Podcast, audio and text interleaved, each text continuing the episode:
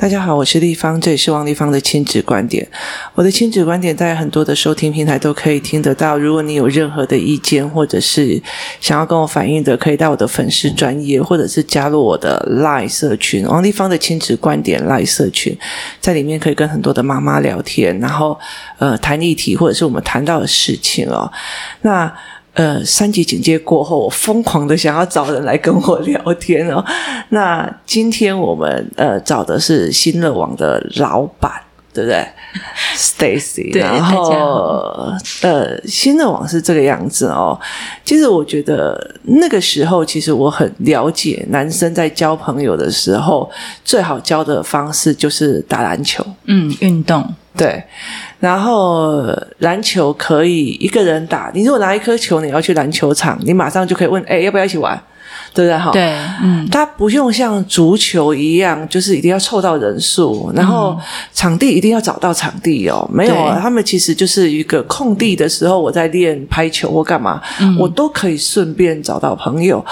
呃，所有的学校里面，而且在台湾的有很多的学校，他们有就是棒球主攻啊，哈，然后有什么球主攻，可是其实我也没有一个学校没有篮球场。对，其实篮球真的是在台湾还是比较容易取得的场地。对，然后那个时候其实因为那时候我很早期已经发现我们家儿子的手臂、手腕的问题哦，嗯，所以那时候我觉得拍球可以让他的手腕变好。嗯，对，所以那个时候我就到处在找谁在教篮球。很酷诶，那个时候阿福还很小诶，非常小。他那时候，而且我跟你讲，他第一次上课，Andy 教练就是跟我讲，他第一天，我们是我们回想起来，真的是觉得非常好笑。嗯、他就是满场乱跑，对，我知道，对 那个 moment 我有经历过。他就是有看到我们家儿子在那满场乱跑，然后 听不懂指令，嗯、就是什么叫 S 型，什么干嘛。他后来我就是回来就是重教，嗯、就是我知道他理解能力有问题，我不会觉得说，哎，他好像听不懂。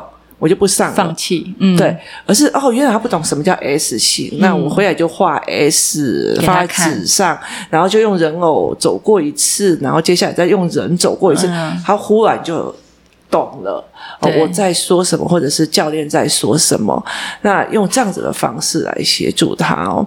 那其实我那时候在找的时候很痛苦哦，为什么知道吗？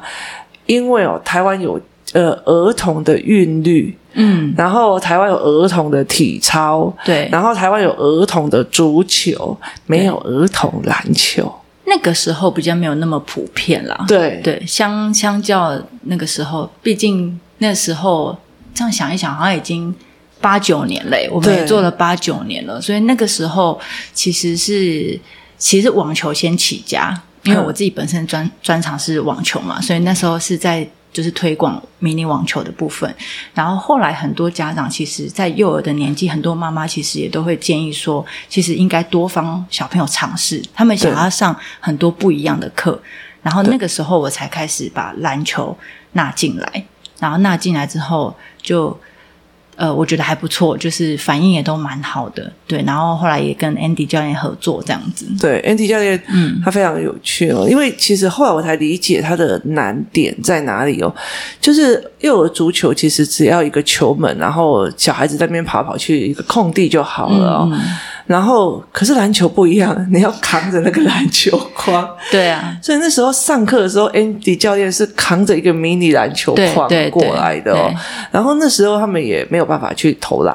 对对，那很多的妈妈都会一直认为，觉得，诶，篮球也不过就是进球率。嗯，好，就是他是进球率，然后他就是哎，你投篮，然后这样子而已。嗯，可是事实上，篮球它有非常多的细微的动作。嗯，认同。对，然后它有非常多的，例如说步啊、脚步啊，嗯、然后或者是说呃，他必须要去练那个所谓的什么口袋拍球。嗯，好，就是很多的一些细节的小动作去组织成他会投篮这样子。对，以前我儿子哦，你如果跟他讲。说，呃，拍个二十下，拍个二十下，你知道他扑倒在我家，就扑倒，然后开始翻滚，然 后这不是肯德基的戏吗？对对对，他就开始扑倒翻滚的、啊嗯，然后后来如果不行了，就变成五十下这样子，嗯、他又继续扑倒再翻滚。我说你翻完了以后还是再继续啊？嗯，对其实我觉得呃，常常在面对这个的时候，就觉得哎，小孩不要就不要了，小孩子干嘛在干嘛？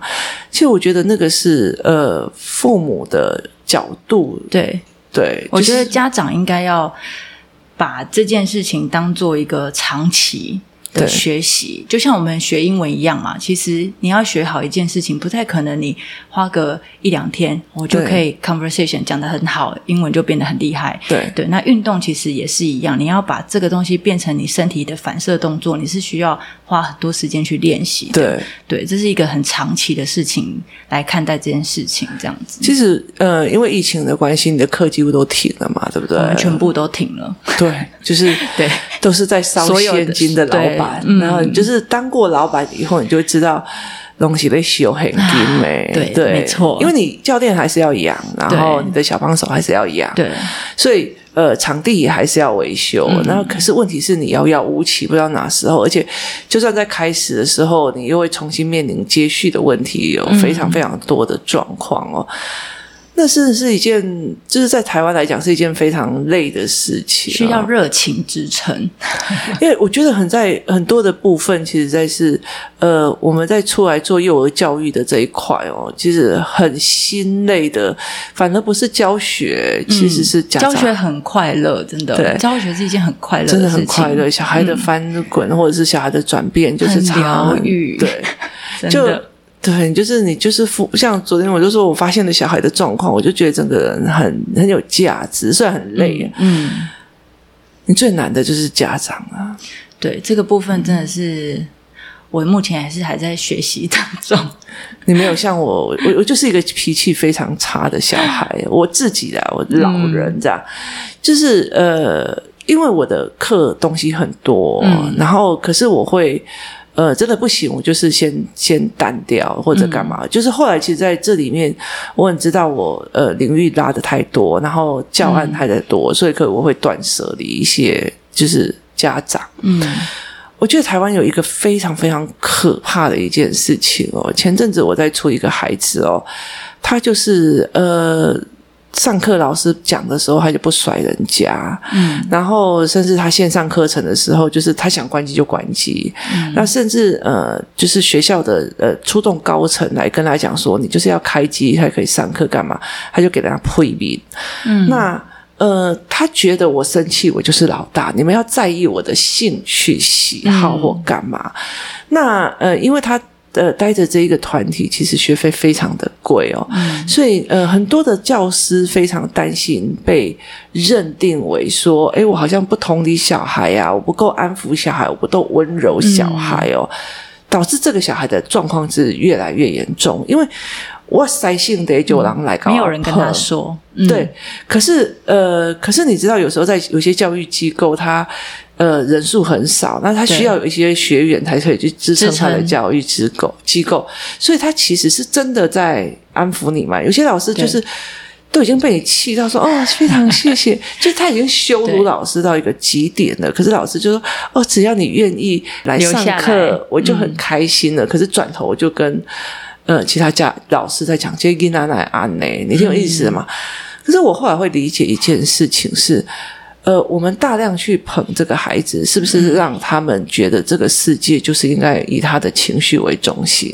嗯，我觉得我有遇过这样。其实我自己本身也有教课嘛，所以我也有遇过类似这样的状况。那家长要求的啊，呃，我会跟家长沟通。那如果真的假设真的沟通不来，我可能会，我可能没有阿福妈妈那么直接，对，但是我可能会就是慢慢的、慢慢的，可能就会呃。就是比如说上完，可能我就会有其他的安排，因为我觉得在当教练这个过程，其实我我自己本身一直不把自己只当成一个教练，而是希望他们透过运动还可以学习培养各种不同的学习态度，还有一些其他面的，对。对，比如说他的情绪，对，这这是很多面，不是他只是拥有一个技能，对。对，我觉得这是其实我跟 Andy 教练。就是我觉得我们的理念跟理想很接近，所以我们才可以合作的比较久。就是在这一块，那家长我觉得也必须要去思考一下这个问题。就是如果大家都围绕着他转，对对，就是一直绕着他的情绪，然后只有安抚，对，但是没有让他知道说，这个世界其实不是只有围绕着对你而转的。对对，那我们要用什么样的方法去去引导这个小孩脱离那样的情绪，对，跟那样的现状？我觉得是。所以，其实在我这边，嗯、你你就是觉得说，好像很羡慕我可以在北宋这样。其实我我我后来跟跟那些孩子们讲说，嗯，像我的思考课，嗯，有几次几个小孩就是耍性的啊，对，你知道吗？然后我就直接通知他妈妈领回去，我不教了。然后小孩吓死了，你知道吗？嗯、因为其实思考课跟外面的课是没有的，或者是有些课是没有的，他就觉得为什么我不教？嗯，那那其实就是你上课就得塞饼好好看啊！我知识教给你，这个塞饼，我卖嘎，你知道吗？我觉得我可以去教很多东西，那你就不要、嗯、说哦，不好意思哈，可能我的教课让你很没送，所以你就没有，不是不是，嗯、我只是觉得写字很烦，我就不好意思哦。我也觉得教小孩，我要看这个脸色更难，很累。这就是你好不容易研究多的，我我真的会觉得说。一个真正很厉害的人，他是多么的要求自己，嗯，他才可以把自己变成一个 top 的。可是他要求你学这件事情，是非常吊诡的。嗯，所以其实真的很 top 的人，他宁愿不教，嗯，因为你连勉强自己都很难，那他怎么会要教你？可是你知道吗？早期的运动教育是。哦，那个教练很凶，很凶啊！对啊，我们以前可以讲吗？可以啊，是会被揍的。是一些学习态度不佳，有可能是直接球场棍子就出来了。对啊，对啊，就是以前的教练，我当然会觉得这个东西不好。对啊，可是我觉得你不能矫枉过正。嗯，就是嗯、呃，都已经在那边塞性呆了，然后就破坏别人的球了或干嘛的，你还要教练去。安抚他、啊，你一定很难过吧？你一定很难过才会这样吧？我很难过，可以对你这样吗？嗯，对啊，就是我觉得要适时的去纠正跟引导，这个是很有必要的。对，那个那个机会教导其实差很多。嗯，因为我以前也很不喜欢以前的，就是有一些的教练，他用的方法就是，反正你忍耐久了就好了。就比如说足球被踢到，对。然后他就觉得你忍久了就好了，可是每次上场都错，都被踢。我就说那要学的是布局跟策略。对，台湾其实，在运动教育里很少教策略。嗯，可是我觉得这几年。我觉得真的很可怕欸，今年的那个冬奥有没有？嗯嗯。因为今年的冬奥，我才去研究了所谓的国家运动中心。嗯。哦，我发现他那边真的是太强了，很厉害，很厉害。包括他们的英文帮他们弄，对。然后每一个运动都加入了所谓的科技，去看他的运动的状况，然后哪边施力不对，或者哪边的动作不对，然后还有包括他，他其实运动是非常。扎实的知识，嗯，对，运动科学也是一部分，运动科学，嗯、然后运动医学，嗯，对，对。这个部分，我觉得是我前阵子也是跟我的同学，他是一个体能教练，然后也是有跟他讨论到这一块。其实我觉得现在的运动风气跟以以往的运动风气还有方法，对，其实已经慢慢的在。越来越好了。对，以往可能就是啊，操一直操，教练就是还可以讲话，啊，代表不够累，那就是要继续操。操对，对，但是现在因为有运动科学去有一些数据去判断一个选手他的疲劳程度，对，那这些数据都可以拿来作为训练的一个指标。对对，其实应该说不是要很疲劳才。才叫做有训练。我记得那时候我看到一个报道，就是说那个郭敬存在那边举起，举起来的时候，嗯、他所有的运动数据，其实台湾的教育的那个就是运动。的资料所，其实都已经把他所有身体上的力学的那些东西都已经变成数据，然后开始分析了。嗯、对对，其实它就是一个非常有知识性的东西。那你看现在的呃运动员的他们的在对于呃运动竞技的思维模式，也不在于是我要赢人，而是在于这是一个过程。其实我觉得，嗯、呃那时候呃戴志颖。呃书的时候，嗯，我觉得他有一呃一个文让我觉得，我那时候马上去去让我的孩子看，他讲了一句话，就是我因为我喜欢这个运动，对，而让你们喜欢我，嗯，对不对？我有看到这个，对，他意思就是说，其实是我喜欢这个运动，对，这个运动吸引你们来，所以其实那个意思就是，嗯、他其实很在知道的一件事情。今天如果他在羽球上，他开始去，就例如说去玩、去考哈佛，他迷失了自己，然后羽球那一块没有专注的时候，嗯、其实这些东西都会少消失不见。对。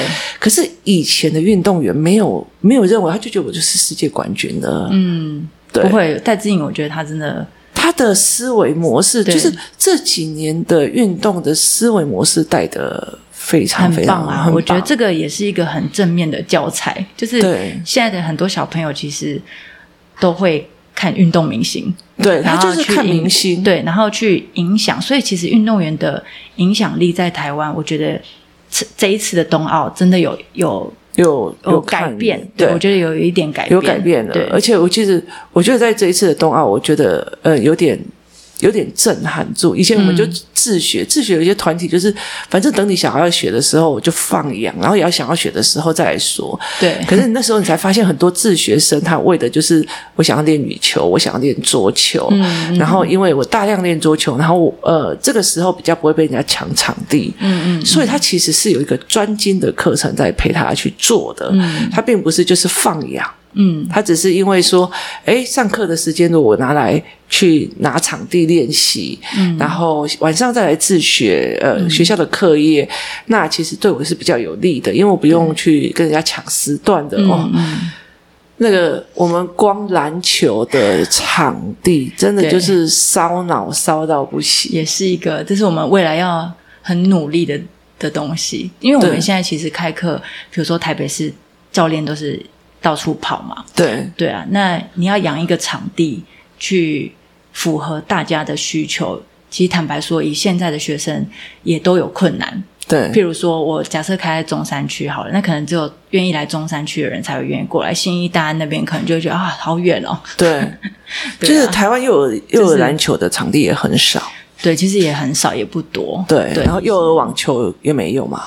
呃，现在有，现在有，现在有，但是少，对，也是也是很少，对，因为空间都不会太大嘛，对，对啊，我们自己的小教室也是很小，就是也只能供，比如说三到六岁的孩子，就是就这几年政府有一个好处，它就是已经把那些所谓的公园的玩具跟游具哦变得比较新颖，嗯、然后比较比较不会自私化，嗯，可是运动场合都没有哎，对啊，其实这个真的是很需要。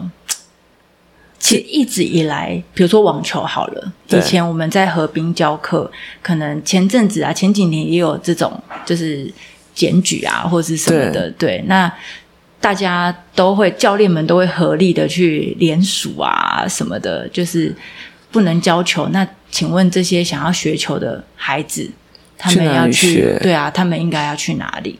对，那应该要有什么样的制度，或是你就是使用者付费？其实大家也都可以接受，但是他们那时候好像是因为哦，包括还有那个直排轮，有些直排轮的场地真的就是被那个所谓的呃，就像台湾有台台北有某些公园的直排轮场地，几乎都是被某些。教练场所给包围住了，啊嗯。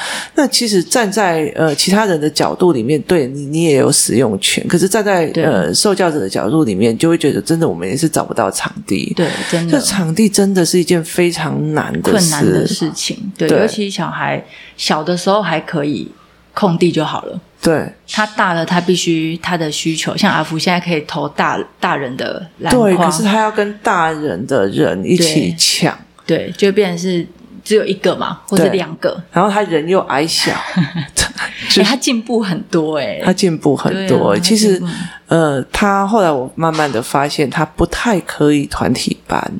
哦，真的他只要一团体班，嗯、因为他呃跟的人大部分都是比较大孩子的，嗯、然后他呃，所以他会觉得我好像都输人，然后他明明二年级在跟五年级的比，嗯、然后我就觉得，哎，后来发现他其实如果是单人的班级，其实就会比较好。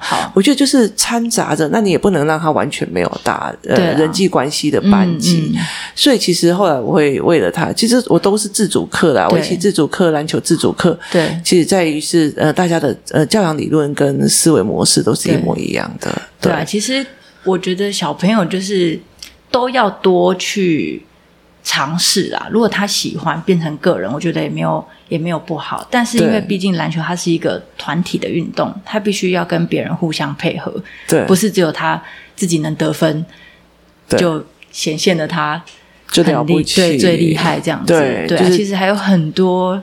我觉得是要带给小朋友不一样的一些观念。其实台湾人对运动有一些误解。嗯，我觉得后来其实我在当妈妈的过程，才一直去散除呃我的迷失掉。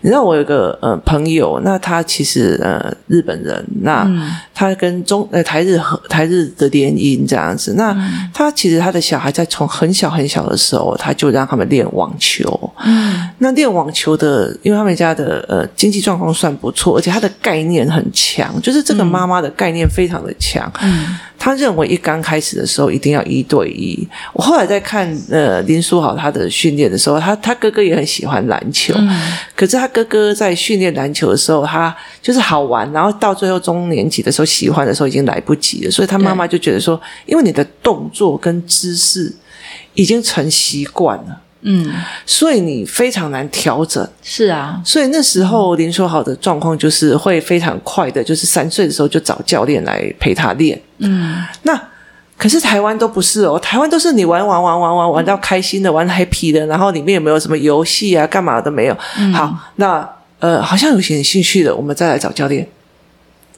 对，对对普遍对，以我就是。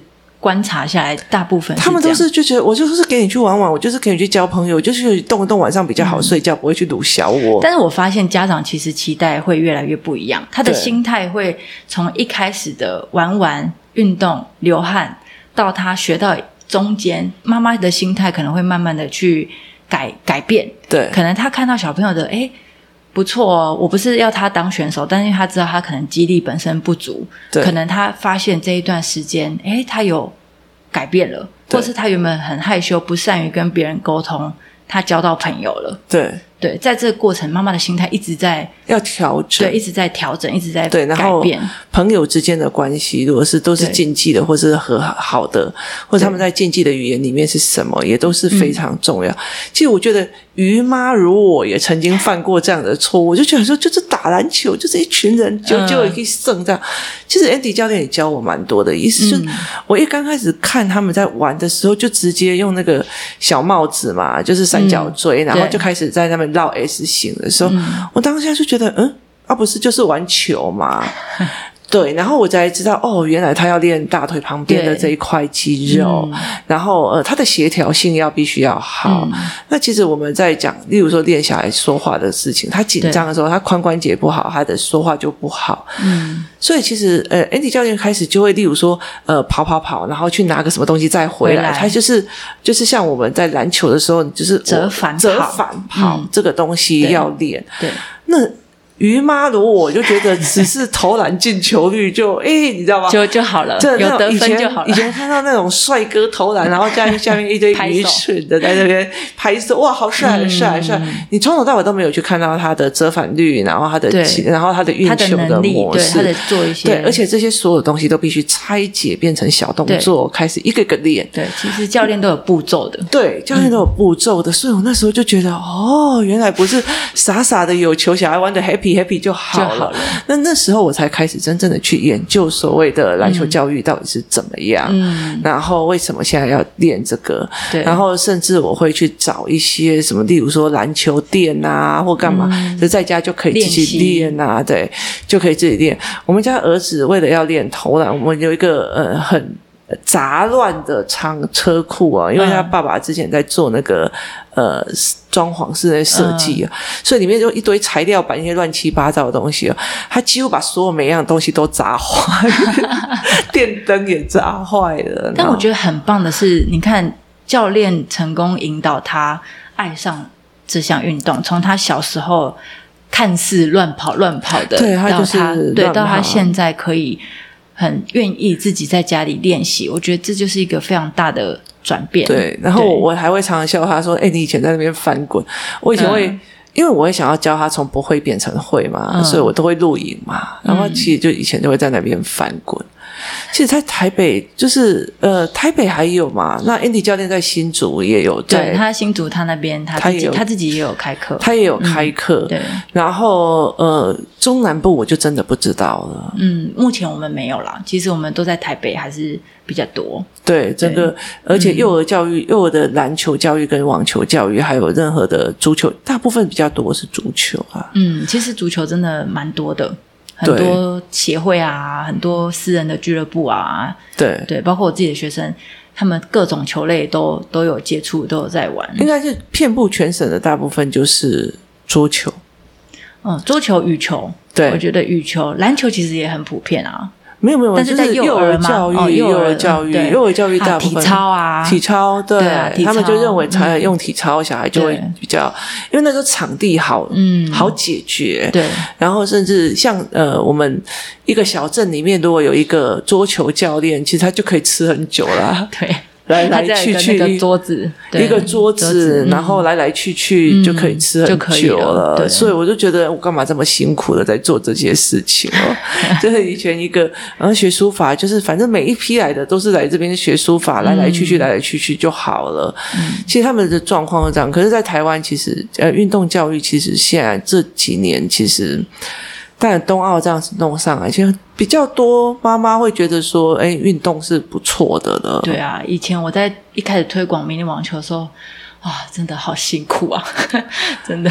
对啊，我就觉得家长都会觉得说啊，运动那就去跑步就好啦，去操场、公园可以照照哎，然后有流汗，这样就好了，照照不用花不用花钱，照照是磨耐力。真的，我觉得赵赵什么，他没有脑子的策略，他就是没有其他的学习其他的内容嘛。对对、啊、对对对对，其实呃，光小孩有办法去把那个。如果是因为我今天在上要上篮的时候，他有办法闭上眼睛去说：“嗯、哦，原来这个人跑到那个那里，跑到那里，然后我下一次要怎么投篮？”就是他有脑子有办法有训练也出来了，整盘的回溯，其实还就是非常非常的难哦。嗯、其实到现在，其实我到现在也没有办法去做这个，但是他有办法去做呃细微动作的加强。嗯，他甚至可以就是，例如说网络看到别人怎么练，呃，对就是反手拍或干嘛的。没有，他就会去练。嗯，对，去影响到他了，他自己会想要自己去练。他常常跟我讲：“妈妈，你跟我用三步上篮这样子。”然后就叫我就要跟他，他很喜欢跟人家抢球啦。嗯，所以 Andy 教练就会常常跟他抢球这样子，去抄人家球。我就觉得，你知道吗？他爸的心脏剩百分之二十八的功能，然后我的心脏又常常有问题，所以我就觉得说：“哦，你你你妈要真的陪你练，真的是蛮难的，蛮累的啦，真的很累啊，蛮累的。对，要家长陪练。可是你又很。怕你教错，因为你一个动作就错了。哦、那在其实呃，美国，美国他们其实很大的部分就是一刚开始先请教练，然后教练让你的姿势对了以后，然后开始真的练，练、嗯、完以后他们进了去俱乐部。对，嗯嗯，其实他们大部分都是俱乐部训练出来的人才，对，所以他们呃很多人他们就以为说，啊，美国也好像是就是像我们学校这样练练练练上，嗯，少比较少，比较少，真的是比较难。然后你要打入那个俱乐部，其实不简单。它有分 level，我记得有一些是有分，然后甚至还有分圈圈的，对你的程度啊，他会去看你可以进这个还是去那个，对对对对。然后他们还有各地的。选秀教练啊，干嘛的？嗯、那台湾不行哦。台湾，你如果真的觉得我自己觉得我的小孩打篮球打得很好，那你也只要自你要你要开始一直在去找教练、找方法、找干嘛，嗯、然后找到你被诶政府看出来你是可以个重点栽培的人的时候，嗯、你才可以进去到那个殿堂里面去做那个领域的做事。对，我觉得那是一条一条路啦，就是因为比如说我自己，我们就是一直从小开始练嘛，然后一直到一直打，一直打，一直打，打到大学毕业，然后对，对，就是这是一个很艰苦的路，就是我也走过选手的那一那一段对经历。对，虽然没有到奥运那么厉害，但是就是当选手的那个经历，其实就是一个，我觉得对于我来说，磨练心智那那一个部分是非常大的收获。网球选手很难诶，就是场上如果你打单打，就只有你一个人啊，你要自己去面对所有的困难跟压力。对，对，那如果顶多就 partner 双打，你那时候为什么不要一直打上去呢？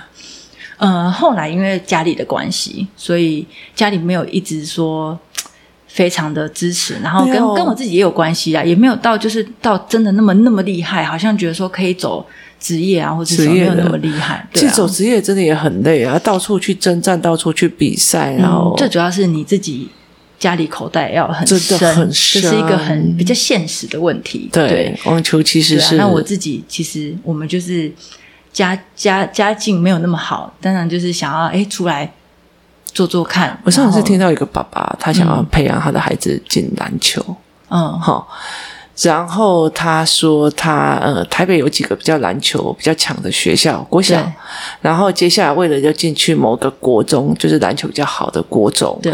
然后呃他要让他的小孩去上一个呃美国的呃篮球的营队，让他去跟美国人玩这样子哦。然后他那时候说呃。十五天的营队吧，不包含吃住，也不包含爸爸陪去的所有的费用，光那个营队，嗯，就是光那个营队每天这样子训练，记得是十五天吧。他说，光那个学费三十万台币，两个礼拜。两个礼拜不包含说你现在飞过去的所有的钱，不包含，他就是学费，他就是专门给美国的小孩来上娱乐营的这样子的营队。嗯，但是它是一个，例如说 MBA 旗下的那样的东西，哦，所以两个礼拜是三十万台币吧。嗯。对啊，那我就口袋要很深，吸了一口气，然后就觉得，嗯，好吧，我们还是在这样玩愚蠢的篮球游戏。对，我觉得家长每个小朋友的状况不一样，所以每个家长的心态真的也不一样啊。对，对啊，就是面对小朋友的学习这个过程，像我有些小朋友从小学到大，但是他不一定要去比赛。对，我很想带他们去比赛，但是他们不一定。想要去比赛哦，对，就是家长不一定愿意，但是我有一个学生就很愿意为了比赛而去练，很愿意去比赛。然后他去比赛之后，他前运蛮好的，就是前面都有赢，所以那个自信心整个就爆棚了，你知道吗？然后就觉得哦，妈妈，我下次还要再报。对，那他继续报了之后，前面他的 level 一直上去之后，他就发现他遇到的人越来越不简单了，对对。然后他就开始会有一点点，又遇到一点瓶颈。遇到一点挫折，那要靠他自己，还有旁边，比如说家长或是教练的一些用，就是陪伴他，然后去度过那个比较挫折的那个那个，因为他前面自信满满嘛，他后面觉得，哎，怎么会？哎，其实我有人更强。我后来，我我当然会觉得，有时候我真的觉得好累。我两个学习障碍的孩子哦，然后两个就是问题很大，就是都是大魔王成龙这样子哦。可是你会觉得说。我至少在一刚开始的时候都在面对这个，我我现在真的有理解到那种一刚开始好像事情都没事的，对，然后成绩好像也莫名其妙就九十八分、九十九分的，嗯，我然后可是他有一些隐藏的优点，妈妈很容易被分数跟资优所迷惑，嗯，然后就好像什么事情都没有的哦，其实很多老师在旁边看都会。有有有有会知道，感觉说这有状况，嗯、对。可是呃，我们会容易被那样，后来我就觉得，好啦，我就是这样子，呃，蛮好的，至少人生的苦难都在前面，阿布还能陪、啊、熬过就好。对，那你学到就熬过，熬过，熬过。嗯、那你学到，你以后可以说嘴说，我小时候熬过这些东西，真的，我现在可以拿来说嘴啊，就是小时候好、啊、好苦哦，但是。或是创业一开始好苦哦，但是可以拿，真的好苦哦，但是对，但是真的可以拿来，就是有点故事可以分享，可以说，感觉又是一个很不错的经验，这样子。台湾的父母一直会认为说，我们不要给小孩有太多的压力，不要给他们太多的痛苦，还要干嘛这样子？嗯、你真的是想，他们真的是想太呃有趣的，因为。人是动物嘛，所以我们会防范我们的危险，嗯、所以我们痛苦的记忆是为了要我们防范危险，保护自己，保护自己。嗯、然后，所以其实他会非常的记住呃痛苦的那段时间、嗯。对。可是如果痛苦，你如果一直熬在那个痛苦，我就是很被害者的时候，你就会出不来。嗯。那熬过了，其实就会一直缩嘴哦。所以你要看哦，对啊，男人永远在讲当兵。尤其是海陆的，嗯，你知道吗？因为很苦，很苦，对，很痛苦，而且他熬过来了，嗯、他学长了，对，你知道他会讲一辈子，就可以拿来说嘴。然后女人会讲生产，哦，真的、啊，对，嗯、不管在多久之后，他们都还会讲，哇，一准那谁觉得 gay 还是准哦，啊，多痛。啊，这这是非常有趣，嗯，对，他就是、这我还没经历到。啊。这真的不要经历，只能听妈妈们分享。对，对，所以其实，在很多的部分里面，其实我们这一个年代的妈妈，在孩子的运动学习的时候，嗯，一直在哪里？到底是耐挫性还是开心性？嗯，开心性可以撑着我，还是天分？还是嗯，去细节的教导他的这些东西？嗯。是一个非常非常需要父母去思维的一个部分。对，我觉得家长的心态很重要啦，因为家长他的心态其实会影响到教练他怎么去跟这个小朋友进行我们要接下来要做的事情。对对，因为家长毕竟是陪伴他的，对他就是给的心态啊。对，那教练只是在从旁从旁协助这一个项目，尤其我们运动教练。但是我觉得。运动教练其实可以影响很深，包括我自己。比如说，我以前有教一个国中的小朋友，然后他一直一路，他一开始很不爱打球，然后打球就是妈妈还要打电话给我，跟我说：“等一下哈，就是呃，教练，我可不可以跟你沟通一下？可不可以不要叫你教练？”嗯，我说：“那要叫我什么？” 他说：“可，可以叫你姐姐。”玩球的姐姐，对，玩球的姐姐。然后我就说，我我其实一开始不太知道，因为我刚开始教课的时候，我都叫阿姨。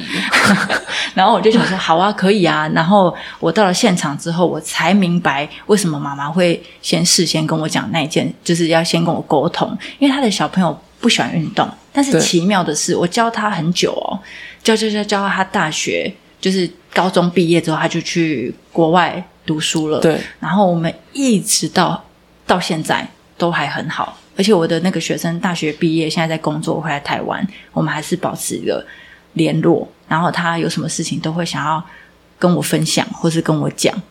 然后妈妈就觉得这么大可以扶啊，我我也不小了，哦、好吧？对对，所以我觉得这是很有很有成就感的事，就是在在做这个教学的过程，我觉得是很棒的。对，对啊，就是从你看他从国中不爱打球，然后到他慢慢慢慢的爱上打球。